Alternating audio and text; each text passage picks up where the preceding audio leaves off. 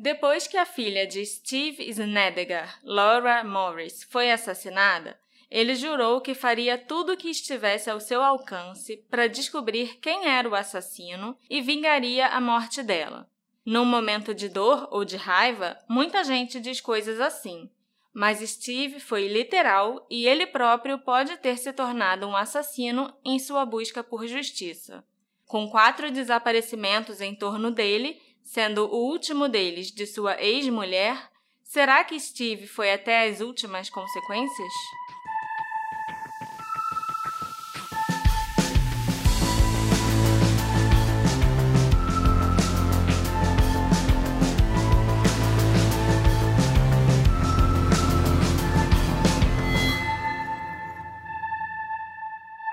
Olá, assistentes queridos! Tudo bem com vocês? Eu sou a sua host, a Marcela Souza, e eu não acredito que eu vou falar isso agora, mas sejam bem-vindos ao trigésimo episódio do Detetive do Sofá.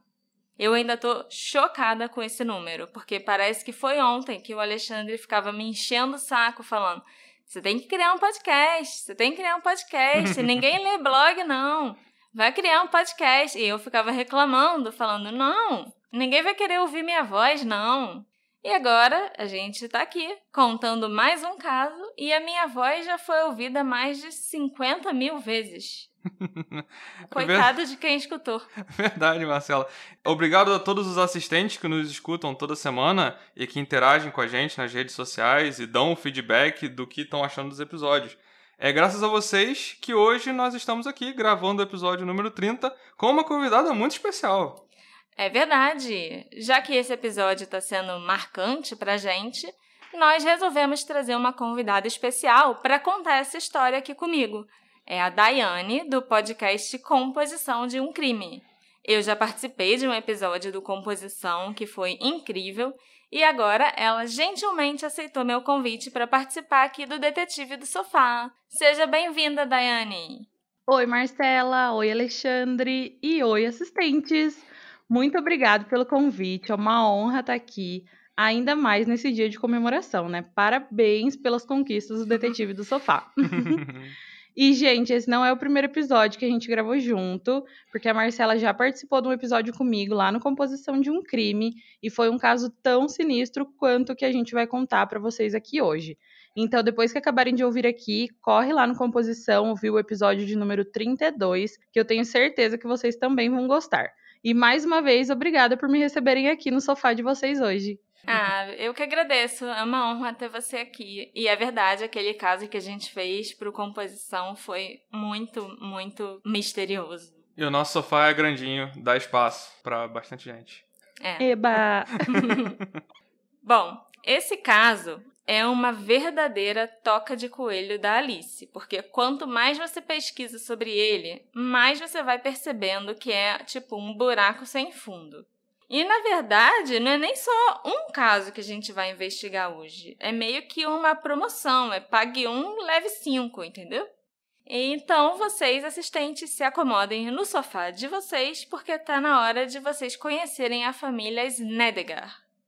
15 de abril de 1982 foi um dia quente de primavera na cidade de Arlington, na Indiana. O clima chuvoso e frio do inverno já estava passando e os fazendeiros começaram a voltar a arar os campos e preparar os terrenos para as plantações.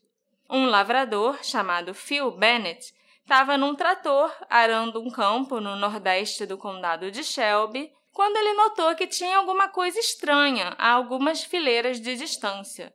O fio então saltou do trator para verificar o que era aquele objeto no meio da plantação. Ele foi chegando perto e pensou que devia ser um animal morto, provavelmente um cervo, por causa do tamanho, porque parecia ser bem grande. Mas quando ele ficou frente a frente com aquele cadáver, ele percebeu que não era de um animal eram restos humanos em decomposição. Sem saber, o fio tinha acabado de terminar uma busca de oito meses por uma mulher desaparecida. A Laura Lynn Morris foi encontrada deitada de barriga para cima no meio do campo. Ela estava vestindo uma camiseta branca masculina, um par de shorts jeans e algumas joias. Vários cartuchos de balas foram coletados no local onde o corpo dela foi encontrado e ficou determinado pelo legista que a Lori tinha sido baleada muitas vezes na cabeça por um revólver calibre 25. O sargento John Manden, responsável pela investigação do caso naquela época, disse ao jornal Greenfield Daily Reporter, aspas, acredito que ela foi morta naquele campo, fecha aspas. Embora o legista tenha determinado que a Laura foi morta logo depois do desaparecimento, ou até mesmo um pouco antes dela desaparecer, não é certo que o corpo tenha ficado naquele campo durante os oito meses em que ela ficou desaparecida, porque o proprietário da fazenda, inclusive, foi inflexível nas afirmações que o corpo não podia estar ali e não estava quando ocorreu a colheita da sua plantação seis meses antes. A família da Lora conseguiu fazer a identificação baseado nas roupas e nas joias que ela estava usando quando foi encontrada, e mais tarde a identidade dela foi 100% confirmada por causa dos registros dentários. Poucos dias depois do corpo ser encontrado e a autópsia ter sido concluída, a Laura foi enterrada em Ohio, a uma curta distância do local onde ela nasceu. O passado e a história de vida do Steve Snedeker é muito difícil de definir e de encontrar informações confiáveis a respeito. O passado dele é muito obscuro. Tem rumores de tráfico de drogas e trabalho como informante do FBI, mas em 1981 ele já tinha se tornado um rico empresário da indústria de petróleo. O Steve e a sua esposa, Trudy, estavam se preparando para se mudarem para a Flórida e queriam se livrar do negócio da família, a empresa J&S Oil Service Company. Um acordo provisório foi fechado com dois compradores em potencial chamados Tony, o Tony Lambert e o Tony McCauley. Não sei se é isso, mas. Maculog. Ah, agora é. Maculog. agora é. Mas no último momento, o financiamento dos dois sócios acabou não sendo concedido. E isso gerou um ressentimento e um mal-estar entre os dois Tonys e a família Snedeker. Os pais da Laura, o Steve Snedeker e a Trudy Snedeker, se mudaram para a Flórida em junho de 1981, depois de conseguirem vender a empresa para outros compradores. Mas a Laura decidiu ficar na Indiana e não fazer a mudança para a Flórida com os pais. Ela ficou morando na antiga casa dos pais durante a maior parte do verão. E no início daquele ano, a Laura se divorciou do seu marido, Bryce Morris, com quem ela tinha uma filha de 3 anos chamada Brandy. O casal supostamente se dava bem, mesmo após o divórcio, e compartilhavam a custódia da filha. Quando a Laura desapareceu, em agosto de 1981, a Brandy estava com seu pai, o Bryce, visitando os pais deles. E eles passaram o mês todo viajando para a casa dos pais de Bryce. O desaparecimento de Laura foi meio esquisito e não deixou nenhuma evidência. Ela tinha desaparecido na noite de 10 de agosto de 1981 da sua casa em Shadeland Drive, na cidade de Greenfield, Indiana. Já no dia 10 de agosto, a mãe de Laura, Trudy, voou da sua casa na Flórida para poder visitar Laura e sua outra irmã, que era Brenda Chalice, e o seu genro, Dennis Chalice, que moravam no sul de Indianápolis, na Indiana. A Trude pousou no Aeroporto Internacional de Indianápolis, onde as suas duas filhas a pegaram. E depois de passar o dia juntas, a Laura e a Trude deixaram a casa de Brenda e foram juntas para a casa da família em Greenville. Depois que elas chegaram, a Trude se retirou para o quarto principal e a Laura ficou lá deitada no sofá, vestindo uma camiseta branca masculina e calcinha, assistindo televisão. E essa foi a última vez que alguém viu a Laura viva. Na manhã seguinte, 11 de agosto de 81, a Trude acordou por volta das seis e meia da manhã e deu de cara com a porta lateral do pátio aberta e a televisão ainda ligada. As chaves e a carteira da Laura estavam em cima da mesa da sala. A cama dela ainda estava feita em seu quarto, um sinal claro que ela não tinha dormido ali, e o seu carro ainda estava na garagem, mas a Laura não estava em lugar nenhum. A Trudy achou estranho a ausência da filha, mas pensou que ela podia ter ido na padaria, se exercitar ou fazer alguma outra coisa boba. Mas duas horas se passaram e nem sinal de Laura. A Trudy começou então a ligar para vários amigos da filha e vários parentes para ver se alguém tinha notícias dela. Ela também ligou para o hospital local para saber se a Laura tinha ido procurar a emergência por algum motivo mas ninguém tinha visto a Laura nem tinha notícias dela. Por volta de uma e meia da tarde, a Trudy chamou a polícia. A polícia chegou, perguntou a Trudy sobre a última vez que ela tinha visto a filha, perguntou sobre a cena que ela encontrou ao acordar, examinou o local, mas os policiais não encontraram nada fora do comum na casa. A única indicação que o desaparecimento da Laura podia ser resultado de um crime era o fato de que ela não tinha levado nenhum dos seus pertences pessoais com ela, como as chaves e a carteira. Os registros telefônicos da Laura foram solicitados pelos investigadores e indicaram que ela tinha feito duas ligações naquela noite, as duas para o seu ex-marido Bryce. A primeira ligação foi feita por volta das 11 da noite e a segunda pouco antes de meia-noite. O relato do Bryce para a polícia sobre o que eles conversaram nessas duas ligações nunca foi divulgado.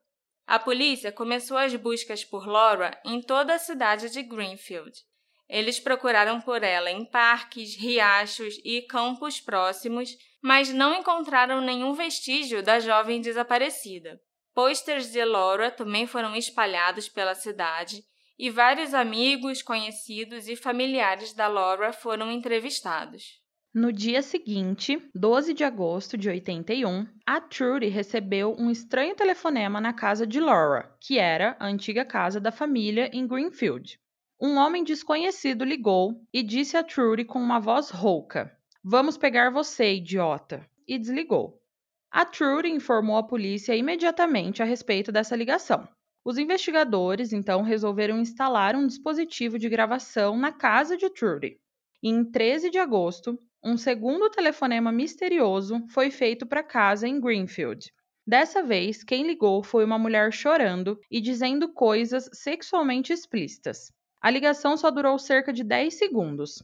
A família de Laura e o seu ex-marido Bryce acreditam que a mulher do outro lado da linha era Laura, mas isso também nunca foi provado. Vários videntes apareceram oferecendo seus serviços para ajudar a encontrar a Laura, mas a família mandou eles irem pastar. E os poucos videntes que chegaram a dar alguma informação para a polícia não disseram nada de útil para a investigação. Faz tempo que não tem um vidente por aqui, né? É. Sim, qual foi a última? Eu lembro que teve alguma última que foi algum bafafá. Teve uma que a Marcela olhou no Facebook, o grupo de videntes, mas é. eu não lembro agora. Foi Sempre na vidente. Eldorado Jane Doe, mas já teve outro vidente depois disso. Que não fui eu que entrei em contato. A família que tinha entrado em contato. Sempre tem, né? Aham. Uhum. Mas depois de passarem algum tempo interrogando Bryce sobre quem poderia querer fazer mal a Laura ou se ele conhecia alguma pessoa suspeita de cometer atividades criminosas, o Bryce se lembrou de um ex-colega de classe dele e da Laura chamado Rick Akers. O Rick era um estuprador fugitivo do FBI e passou a ser procurado em relação ao desaparecimento de Laura. Ele virou suspeito número um da polícia de Greenfield. Até uma recompensa de 500 dólares chegou a ser oferecida por informações que levassem à captura dele. Mas ele acabou sendo eliminado da lista de suspeitos depois que ficou comprovado que ele estava no Kentucky no dia do desaparecimento roubando um carro. É um bom álibi esse. Uhum. Você tá lá roubando carro, depois que você já foi pego, tá ok, você pode revelar o que você estava fazendo. Será que ele tentou sacar os próprios 500 dólares? Pode ser. Eu Não tentaria. duvido. Ao ver que as investigações sobre a morte da filha não estavam avançando, o Steve foi à delegacia com uma mala de dinheiro e jogou 10 mil dólares na mesa do xerife. O Steve disse que sabia que a filha devia estar morta e ele só queria que encontrassem o corpo dela e a pessoa que a matou. O Steve ainda disse para o xerife que ele usaria todos os meios que fossem necessários para descobrir o que tinha acontecido com a Laura. O pior de tudo é que o xerife ficou com o dinheiro. E segundo o sargento, o John Manden, em uma entrevista que ele deu anos depois ao Orlando Sentinel, o departamento de polícia usou grande parte desses 10 mil dólares para vigiar o próprio Steve Snediger. Então foi um investimento com um retorno bem negativo, né? foi, com certeza. Você está pagando para a polícia vigiar você. E o que aconteceu com o resto do dinheiro? Então, pelas informações que eu consegui encontrar, tem relatos que um motorista de caminhão tinha entrado em contato com a polícia e afirmado que ele deu carona para Laura Morris quando ele estava passando pela Indiana. A família da Laura tentou desacreditar o caminhoneiro desde o início, falando que não era possível e que devia ser outra pessoa. Mas ele não mudou de ideia e continuou afirmando que ele tinha certeza que ele deu carona para Laura. Então, as pessoas da cidade de Greenfield dizem que o sargento, o John Manden, ele viajou para Louisiana usando o restante desses 10 mil dólares que o Steve jogou na mesa do xerife para convencer o caminhoneiro a retirar o seu relato do avistamento e da carona que ele tinha dado para Laura. O sargento teria inclusive ameaçado acusar o caminhoneiro de bigamia se ele não retirasse o depoimento. Eu só não entendi por que, que a família ia querer desacreditar o caminhoneiro. Acho que era do interesse deles encontrar a loura viva. Então era melhor ir atrás desse caminhoneiro logo, né? E o caminhoneiro era bígamo mesmo? Olha, eu acho que sim. Eu não sei se ele era bígamo, tipo, casado com várias mulheres, né, de papel passado, mas ele tinha, sim, várias esposas. Okay. Eu só não sei quão oficiais eram essas esposas. Talvez fosse só fofoca. É, porque ele tinha várias casas e várias mulheres. Agora, se no papel ele era casado com todas ou só com uma, aí eu já não sei. Ok. Entendeu? é, esse relato sobre o uso do dinheiro só veio à tona muitos anos depois, porque na época conseguiram abafar a informação.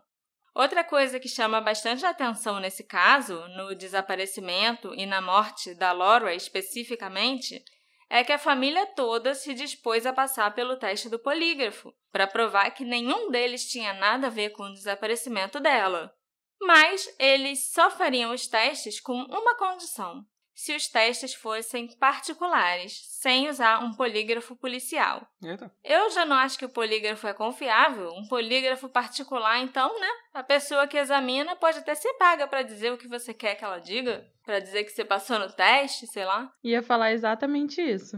É, não adianta nada isso. Não, a gente não uhum. teve um caso aqui que a. Era, acho que era a irmã da, da mulher de Fort Worth. Era, a Débora. A, a Débora que se casou com um cara que trabalhava com polígrafo Sim, também. Sim, ela casou com um cara que tinha uma empresa especialista em fazer teste de polígrafo. Essa história toda foi tão estranha, então a gente já sabe que não é algo confiável, né? É, muito então, menos com você mesmo pagando. Exatamente. Ah, exato. E o assassinato e o desaparecimento da Laura Lynn Morris, de 22 anos, seria apenas o primeiro de outros quatro desaparecimentos misteriosos que cercaram Steve Snediger.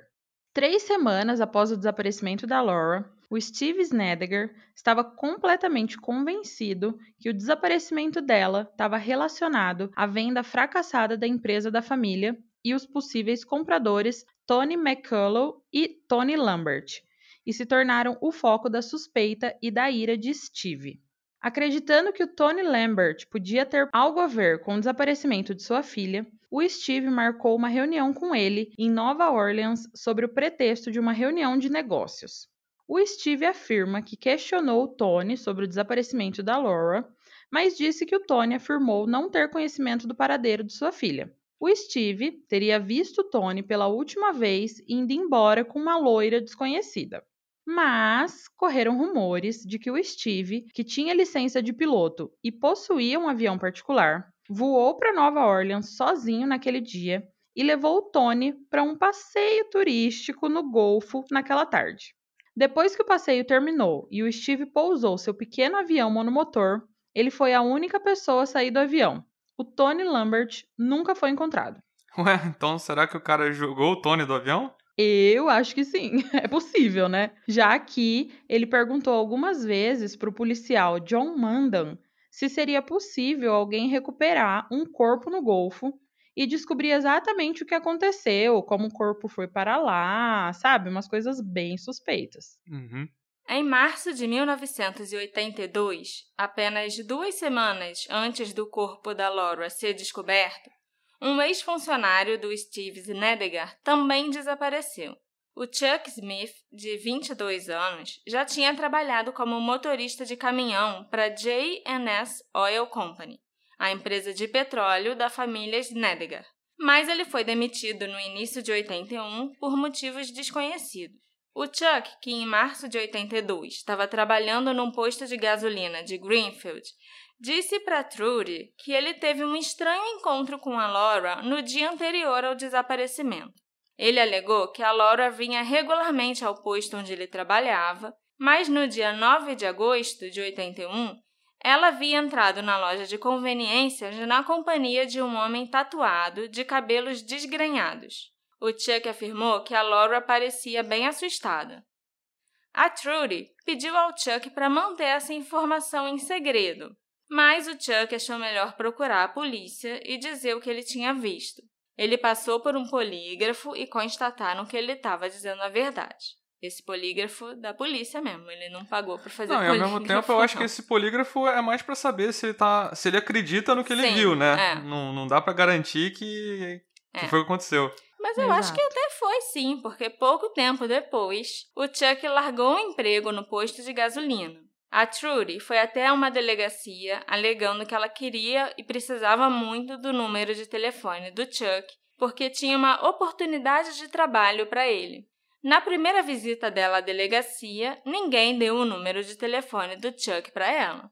Mas na segunda vez que a Trudy apareceu por lá, um dos policiais acabou atendendo seu pedido e deu o número do Chuck para Trudy. Poucos dias depois, o Chuck recebeu um telefonema de um homem que se identificou como John Rogers, proprietário da John Rogers Trucking Company, em Knoxville, no Tennessee. Esse tal de John Rogers disse que recebeu as informações de contato do Chuck do Steve Snedegar e estava ligando para oferecer ao Chuck um emprego estável e uma passagem de ônibus gratuita para o Tennessee. Em 28 de março, o sogro do Chuck deixou ele na rodoviária esperando o ônibus que ia levar o Chuck para o novo local de trabalho dele. E essa foi a última vez que alguém viu o Chuck Smith. Mais tarde, os investigadores descobriram que a empresa John Rogers Trucking Company não existia. Eles também observaram que o homem que vendia passagem na rodoviária se chamava John Rogers e teorizaram que o responsável pelo desaparecimento do Chuck devia ter lido o nome do vendedor de passagem no crachá dele quando foi até lá comprar a passagem do Chuck e usou aquele nome para inventar o nome da empresa. O Steve Snedegar foi questionado, mas ele negou ter qualquer conhecimento da empresa de transporte ou do paradeiro do Chuck. Ele também disse que nunca deu as informações do Chuck Smith para ninguém e, aparentemente, as tentativas dos policiais de vincularem a família Snedegar ao desaparecimento do Chuck terminaram aí. Os detetives, eles nunca revelaram a descrição física da pessoa que comprou a passagem do Chuck Smith. Nunca fizeram um retrato falado, nem nada parecido.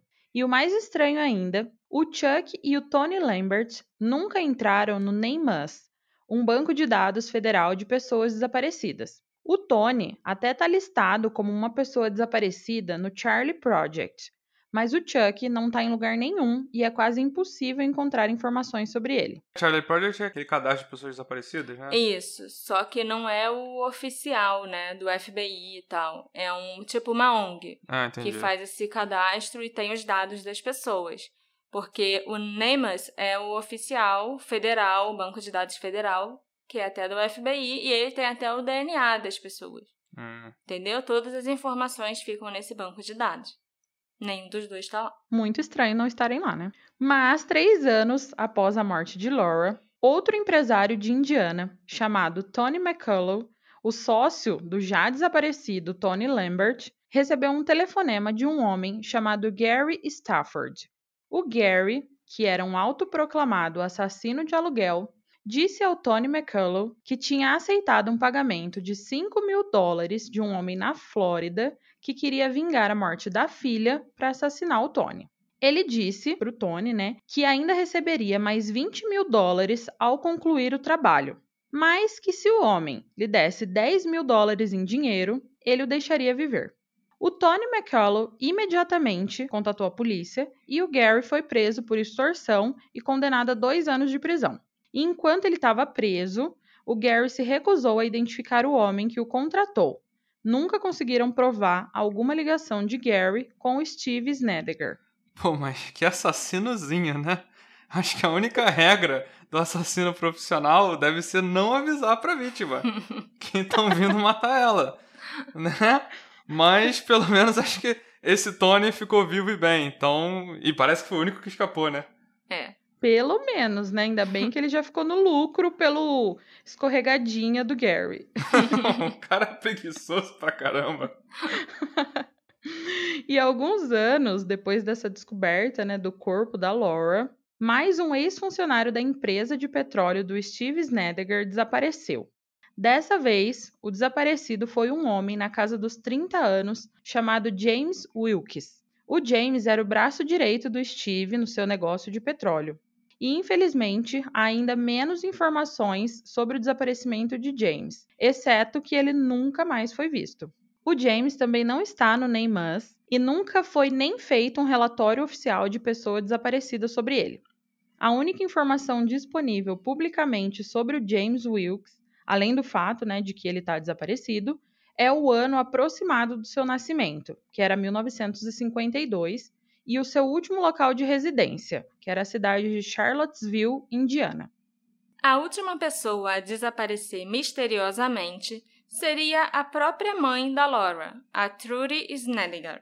A Trudy e o Steven se divorciaram em 1983 por razões desconhecidas, mas continuaram morando juntos na mesma casa em Astor, na Flórida.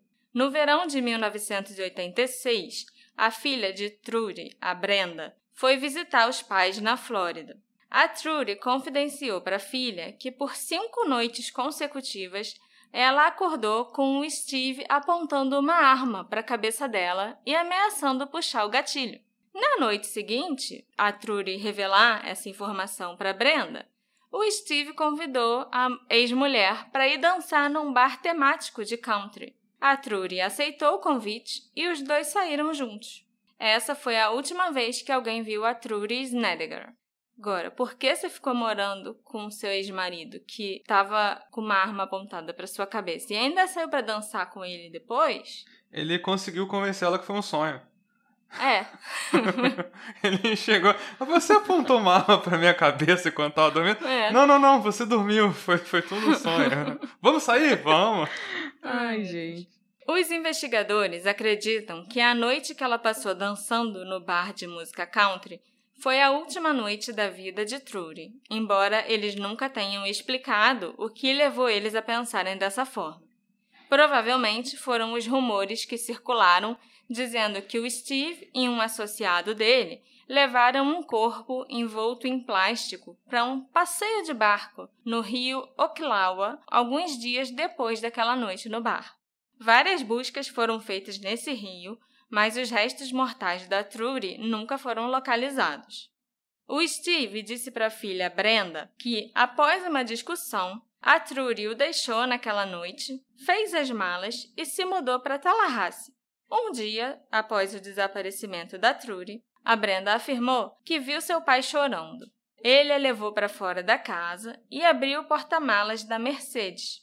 E dentro do porta-malas tinha várias pilhas de dinheiro que, de acordo com o Steve, somavam mais de um milhão de dólares. Ele instruiu a Brenda a usar aquele dinheiro apenas se ele fosse preso, para pagar pela defesa dele. Mas depois disso, o dinheiro nunca foi encontrado, o Steve não foi preso, então a Brenda não precisou do dinheiro, e ele sempre negou essas alegações da Brenda que esse dinheiro existia e que tudo isso aconteceu. O que é muito suspeito nessa história é que a Trudy não foi relatada como desaparecida por quase um ano após o desaparecimento. nem o Steve, nem a Brenda, nem as outras duas filhas do casal procuraram a polícia para dizer que a Trudy tinha sumido. Depois que a polícia finalmente foi chamada e começou a investigar o caso, foi descoberto que a Trudy tinha deixado a bolsa com o dinheiro, cartões de crédito, tudo dela em casa na noite do desaparecimento e nunca voltou para buscar. A Trudy foi finalmente dada como desaparecida, mas nenhum vestígio dela foi encontrado. Tudo muito suspeito, né? Uhum. Vai sumindo um de cada vez, né? Esquisito pra caramba. Então, muito. Parece um dominozinho, né? Vai caindo um de cada vez. É. E em 1989, a polícia soube que o Steve estava morrendo de câncer. Eles mais uma vez o abordaram com perguntas sobre a Laura, o Tony, Chuck, James e Trudy. Ele alegou que antes da sua morte, ele ia deixar uma carta em que ele contaria tudo o que sabia a respeito desses casos. No ano seguinte, o Steve morreu por causa desse câncer. E a polícia foi para a casa dele, mas não encontraram nenhuma carta de confissão. Mas os investigadores descobriram que apenas alguns dias antes da morte de Steve, ele tinha feito uma fogueira enorme no seu quintal. A polícia não acredita que tenha sido uma coincidência. Eu também não. Não, com certeza. Era a festa junina que ele queria É. comemorar? Acho que não. O cara tava morrendo e ainda consegue fazer uma fogueira no quintal? Tá de parabéns. Então, E o cara soube, ele viu a morte vindo, né? É. Ele soube mesmo. Ele viu a morte virando a esquina e É. falou: ih, tem que correr, taca fogo e tudo. enquanto limpavam a casa dos seus pais na Flórida, os filhos do casal Snedger descobriram um mapa dentro do livro de visitas do funeral da Laura. No mapa, um X vermelho marcava um ponto na propriedade da família em Greenfield, Indiana. O mapa foi entregue à polícia, que escavou a área marcada no mapa na esperança de encontrar alguma coisa, alguma das pessoas desaparecidas associadas ao Steve. Mas infelizmente essa investigação não revelou nada. Anos se passaram sem novas pistas. Então, em 94, um amigo da família de Trudy, chamado Buck Estes, se apresentou alegando que, a pedido da Trudy, ele tinha colocado uma caixa preta dentro do caixão da Laura no dia do funeral. E ele disse que essa caixa continha uma carta da Trudy, assim como várias fotos da família. Esperando que a carta tivesse alguma pista valiosa, o corpo da Laura foi exumado e uma pequena caixa de joias preta foi localizada no caixão. No entanto, o que quer que esteja escrito nessa carta, eu acho que a gente nunca vai saber, porque a polícia nunca divulgou o conteúdo publicamente. Eles só alegaram que as coisas naquela caixa não tinham nada a ver com o assassinato e com os desaparecimentos, e que as fotos eram simplesmente três fotos da família reunida. É, porque a Laura também foi a primeira a morrer, né? Nesse momento não tinha uma conspiração, não tinha um motivo pra colocar pistas e tal do caixão. É, mas é muito estranho a mãe pedir pra botarem uma caixa escondida lá dentro do caixão. Se você é a mãe, você pode fazer isso, eu acho, né? Tipo, é só chegar e falar pro cara lá do, do cemitério ou da funerária: Ah, eu quero que a minha filha seja enterrada com essas fotos aqui, ou então com a carta que eu escrevi pra ela. Não precisa mandar alguém fazer isso assim, aí, escondido, eu é acho. verdade. Podemos dizer nesse momento que a carta foi escrita pela mãe de Laura Morris, a Trudy Snedger, e que a carta foi escrita à mão e discute mais de um assunto. A caixa também continha três fotos. Essa foi a única declaração dada pelo detetive Donnie Manden, do condado de Hancock, em Greenfield, sobre o conteúdo da caixa preta ao Daily Reporter em outubro de 94. Detetive Donnie Manden. Ele é filho do sargento James Manden, que tinha coordenado as investigações antes, Que recebeu ah, os 10 mil os dólares. 10 mil dólares. Nossa, eu ia pensar nisso agora, que É. eu vi o sobrenome. Aham. O James se aposentou. Na verdade, ele foi aposentado porque ele fez muita coisa errada aí num outro caso de homicídio. Inclusive, casou com a mulher da vítima. Mas aí ele. Meu Deus. É, só que aí já é outra história. ele foi afastado e o filho dele já era policial e ficou no lugar dele. Acho que o filho dele tá até hoje lá ainda na polícia. Ele não casou com nenhuma vítima. Não, esse não. O assassinato da Laura Lynn Morris e os desaparecimentos de Trudy Snedegar, Tony Lambert, Chuck Smith e James Wilkes permanecem sem solução. Existem muitas teorias sobre o que aconteceu com a Laura e com as outras quatro pessoas desaparecidas. A gente vai contar algumas dessas teorias para vocês agora. A primeira teoria é que o Steve matou todo mundo. O passado do Steve é muito obscuro e não se sabe muita coisa de fato, né? Existem relatos sobre o tempo do Steve como um suposto traficante de armas para Fidel Castro na época da Guerra Fria. Outros relatos falam sobre a época que o Steve passou fugindo do FBI, e bem como da polícia por sua participação numa quadrilha de roubo de tratores e o seu envolvimento na morte de um vice-xerife em Ohio nos anos 70. O Steve ainda chegou a ser preso por alguns crimes cometidos no Texas, mas por alguma razão que a gente desconhece, nunca foi acusado. Como o Steve conseguiu se tornar o dono de uma empresa de petróleo também é completamente desconhecido. Acho que o Steve poderia estar usando seu avião particular para cometer grandes crimes, tráfico de drogas, né, provavelmente, e possivelmente usando o negócio de petróleo da família para lavar parte ou todo o dinheiro. Nos anos 80, a segurança dos aeroportos não era nem metade do que é hoje em dia, e tudo era possível num aeroporto e até em um avião, ainda mais se for um avião particular. Inclusive, a Trudy, ela deveria estar ciente dos crimes do marido e sabia que coisas obscuras estavam acontecendo. Então, de acordo com essa teoria, o Steve foi, na verdade, quem matou a Laura, e ele matou os outros porque eles tinham suspeitas, evidências ou ouviram algo que poderia atribuir o assassinato de Laura a ele. E todo aquele teatro de eu vou vingar a minha filha seria mais para garantir que as pessoas não suspeitariam dele. Ele então matou a Trudy, né, a sua ex-esposa, porque a Trudy se recusou a guardar o seu segredo por mais tempo. Ou porque ela finalmente descobriu a verdade e ia denunciá-lo, especialmente porque eles estavam divorciados nessa época. Eu até tenho as minhas dúvidas sobre o Steve ter matado a Laura, mas eu realmente acredito que ele matou essas outras quatro pessoas sim, ou pelo menos a maioria delas. Ah, é, isso eu também acredito.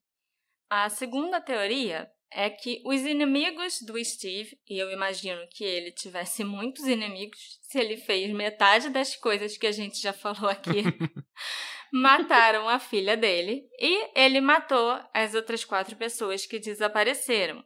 Ele com certeza fez muitos inimigos ao longo dos anos, inclusive nos anos como magnata do petróleo. E um desses inimigos pode ter tido algum motivo para assassinar a Laura, talvez até por vingança de algo que o Steve tenha feito. E o Steve teria tentado descobrir quem matou a Laura e acabou assassinando os suspeitos que ele tinha e as pessoas que eventualmente descobriram os assassinatos que ele cometeu. Tipo, ele suspeitava muito que um dos dois Tonys tinha matado a Laura. Aí foi lá e mandou matar um, só que não deu certo, porque o assassino era preguiçoso.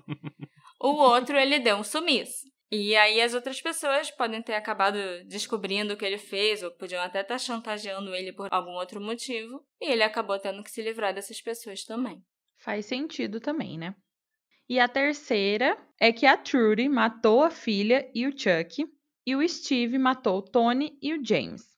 No entanto, né, a teoria mais amplamente aceita parece ser que, durante uma discussão, a Trudy atirou em Laura. De acordo com a polícia, foi descoberto em 94 que a Trudy carregava o mesmo tipo de arma que foi usada para matar a Laura dentro da sua bolsa. Logo após o desaparecimento de Laura, a arma também desapareceu. Os homens que desapareceram, Tony, o Chuck e o James, foram mortos por Steven na tentativa de vingar sua filha. De alguma forma, o Steve descobriu mais tarde que a Trudy havia de fato matado a Laura, então ele matou a ex-mulher. Um dos motivos que levam a crer que ela pode ser a culpada foi o fato de Trudy ter ligado para o seu pai na madrugada do dia em que a Laura desapareceu e o seu pai ter feito uma viagem misteriosa de onde ele morava para um motel perto da onde a Laura morava. A viagem teria sido para ajudar a Trudy a se livrar do corpo de Laura. Mas o único problema com essa teoria é que o pai da Trudy já tinha mais de 80 anos, então não sei se ele ia ajudar tanto assim a conseguir carregar a Laura, pelo menos. Né? Ah, é o pai da, da Trudy, né? É, o, pai o, da o avô da Laura. Uhum. Isso. E o motivo para Trudy ter atirado na filha, supostamente é porque a Laura estava pensando em voltar com o ex-marido, o Bryce. A Trudy também teria arquitetado o desaparecimento de Chuck Smith para impedir que o Chuck identificasse o homem de cabelo desgrenhado do avistamento no posto de gasolina um dia antes do assassinato de Laura. E da sua parte, o Steve Snedeker matou Tony Lambert e contratou o assassino de aluguel para matar o Tony McCall, porque ele erroneamente acreditava que um ou os dois Tonys mataram a Laura. O desaparecimento de John Wilkes também é atribuído a Steve, embora os detalhes e o motivo ainda permaneçam meio nebulosos. A quarta teoria é que a Laura pode ter se envolvido com um homem de caráter duvidoso. Ela era divorciada e, depois do divórcio, ela realmente começou a sair com um cara, mas não foi nada muito sério nem muito duradouro. A identidade desse cara com quem ela saía de vez em quando nunca foi divulgada, para sorte dele. Porque senão, acho que a internet já tinha caído em cima Não, do cara ele ia também. ter morrido. É. Ponto. Ele ia ter desaparecido. Verdade. Ia mesmo. Talvez ele fosse um desses personagens sombrios com os quais os pais dela estavam envolvidos. Também existe a possibilidade do crime ter sido passional e o namorado ter escutado ela ligando para o ex-marido naquela noite, ficou com raiva e a matou. Os pais da Laura poderiam saber ou suspeitar quem era o assassino, mas não estavam em posição de apontar o dedo para ele sem que fosse revelado o envolvimento deles num esquema de lavagem de dinheiro ou tráfico de drogas. Também é possível que a Laura não tenha sido morta por motivos românticos, mas para enviar uma mensagem aos pais dela. É bem possível que a Trudy tenha mantido a arma de pequeno calibre com ela aquele tempo todo para proteção pessoal e que o assassino soubesse disso e tenha tentado incriminar a Trudy usando o mesmo calibre de arma que ela possuía. E mais uma é de que a Laura foi assassinada por traficantes de drogas para quem ela devia dinheiro. E essa teoria é porque um investigador particular foi contratado por Brandy, a filha da Laura, quando ela já era adulta e já tinha 26 anos. A Brandy queria descobrir o que aconteceu com a sua mãe e com a sua avó. Uma das poucas coisas que o investigador particular afirmou ter descoberto foi que a Laura não só usava drogas, mas também as vendia. E ela estava devendo dinheiro para alguns traficantes locais. De fato, a Laura possuía algum dinheiro no banco e ela fazia pequenos depósitos todos os dias, sendo que ela não tinha um emprego.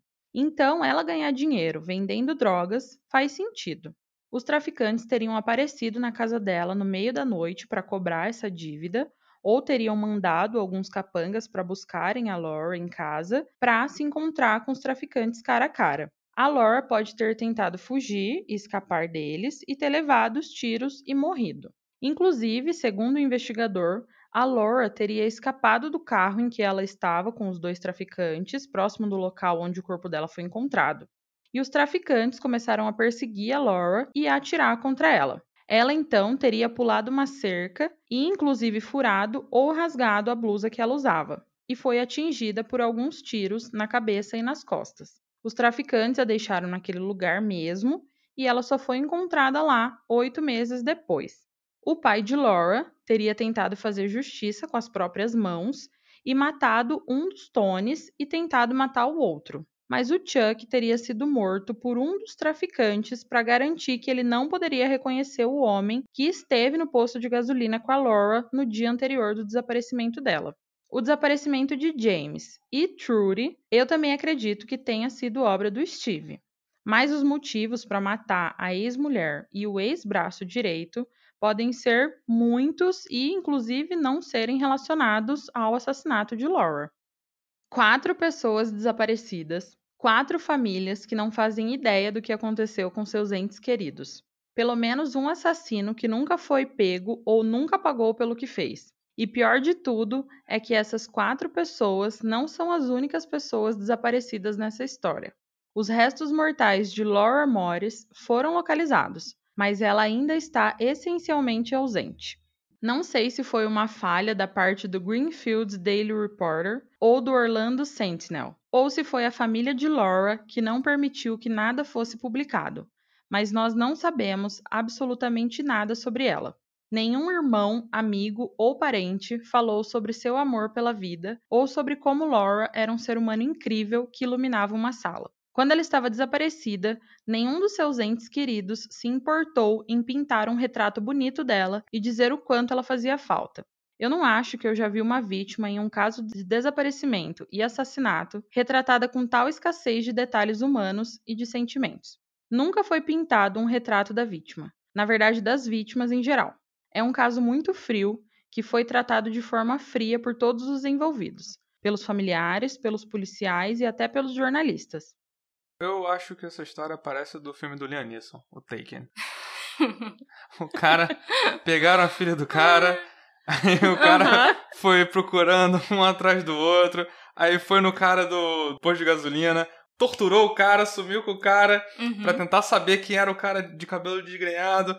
E aí chegou nos Stones, eu não lembro mais a ordem das coisas, mas chegou nos Stones pra no final descobrir que quem tava por trás de tudo mesmo era a própria esposa dele. Oh. Meu Deus, já dá um filme. Isso, é, isso dá um filme. Sim, se chama Taken 7.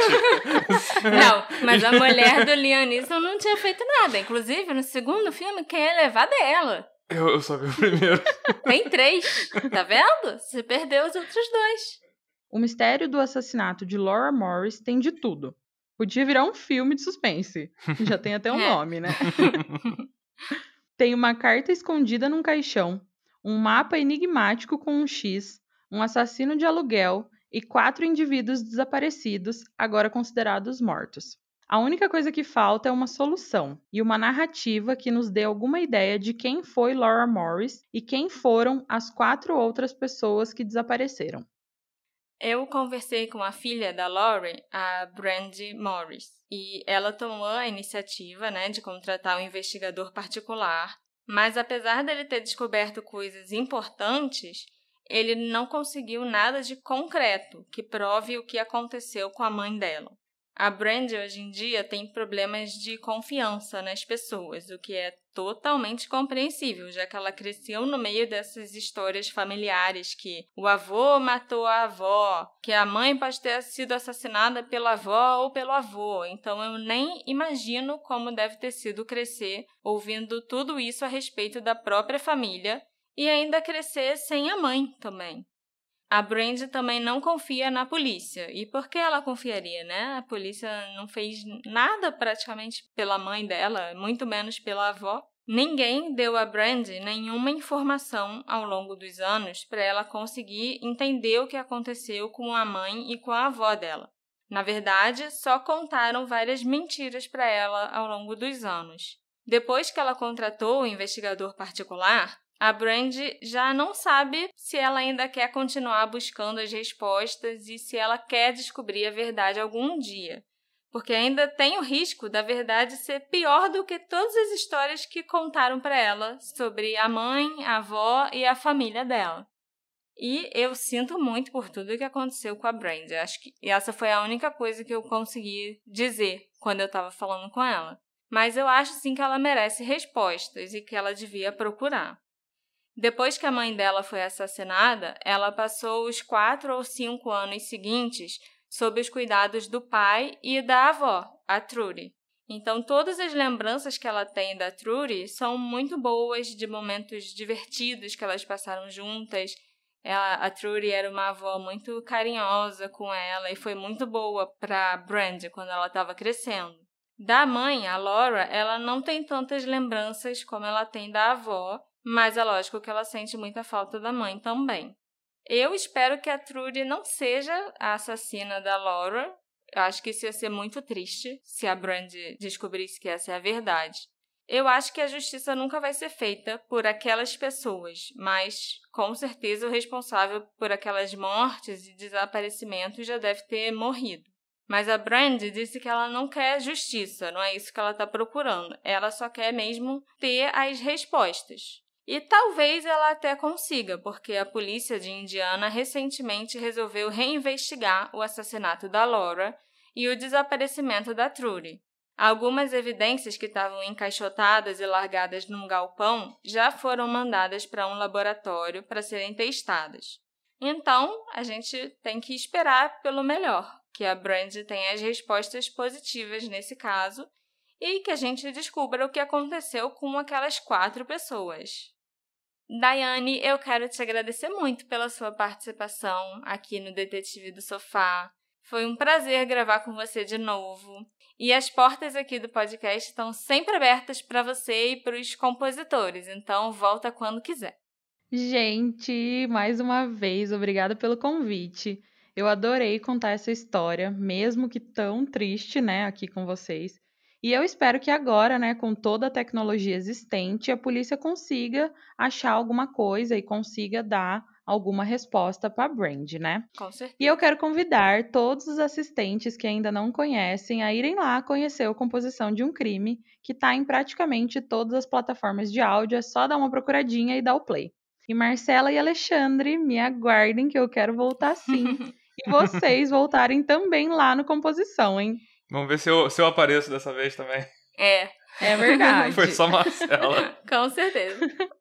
Sigam a Daiane e o arroba podcast Composição de um Crime nas redes sociais e não deixem de escutar o Composição, que é um podcast muito legal e vocês com certeza vão adorar.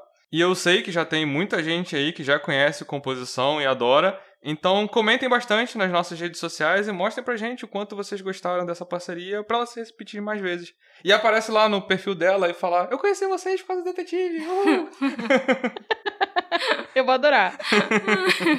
Eu com certeza volto quando você me chamar. E com certeza vou querer você de volta aqui. Pode deixar. Uhul! o que vocês acham que aconteceu com a Laura, o Tony, o Chuck, o James e a Trudy? Foi um pacotão de assassinatos e desaparecimentos que eu dei para vocês hoje, hein? Cinco de uma vez. me encontra nas nossas redes sociais, arroba detetive do sofá, e me conta a sua teoria e o que você achou dessa colaboração com composição de um crime. Eu, particularmente, adorei. A gente se encontra na próxima investigação. Tchau, tchau. Tchau, tchau. Tchau, gente. Uhul. Uhul. Ficou bem legal.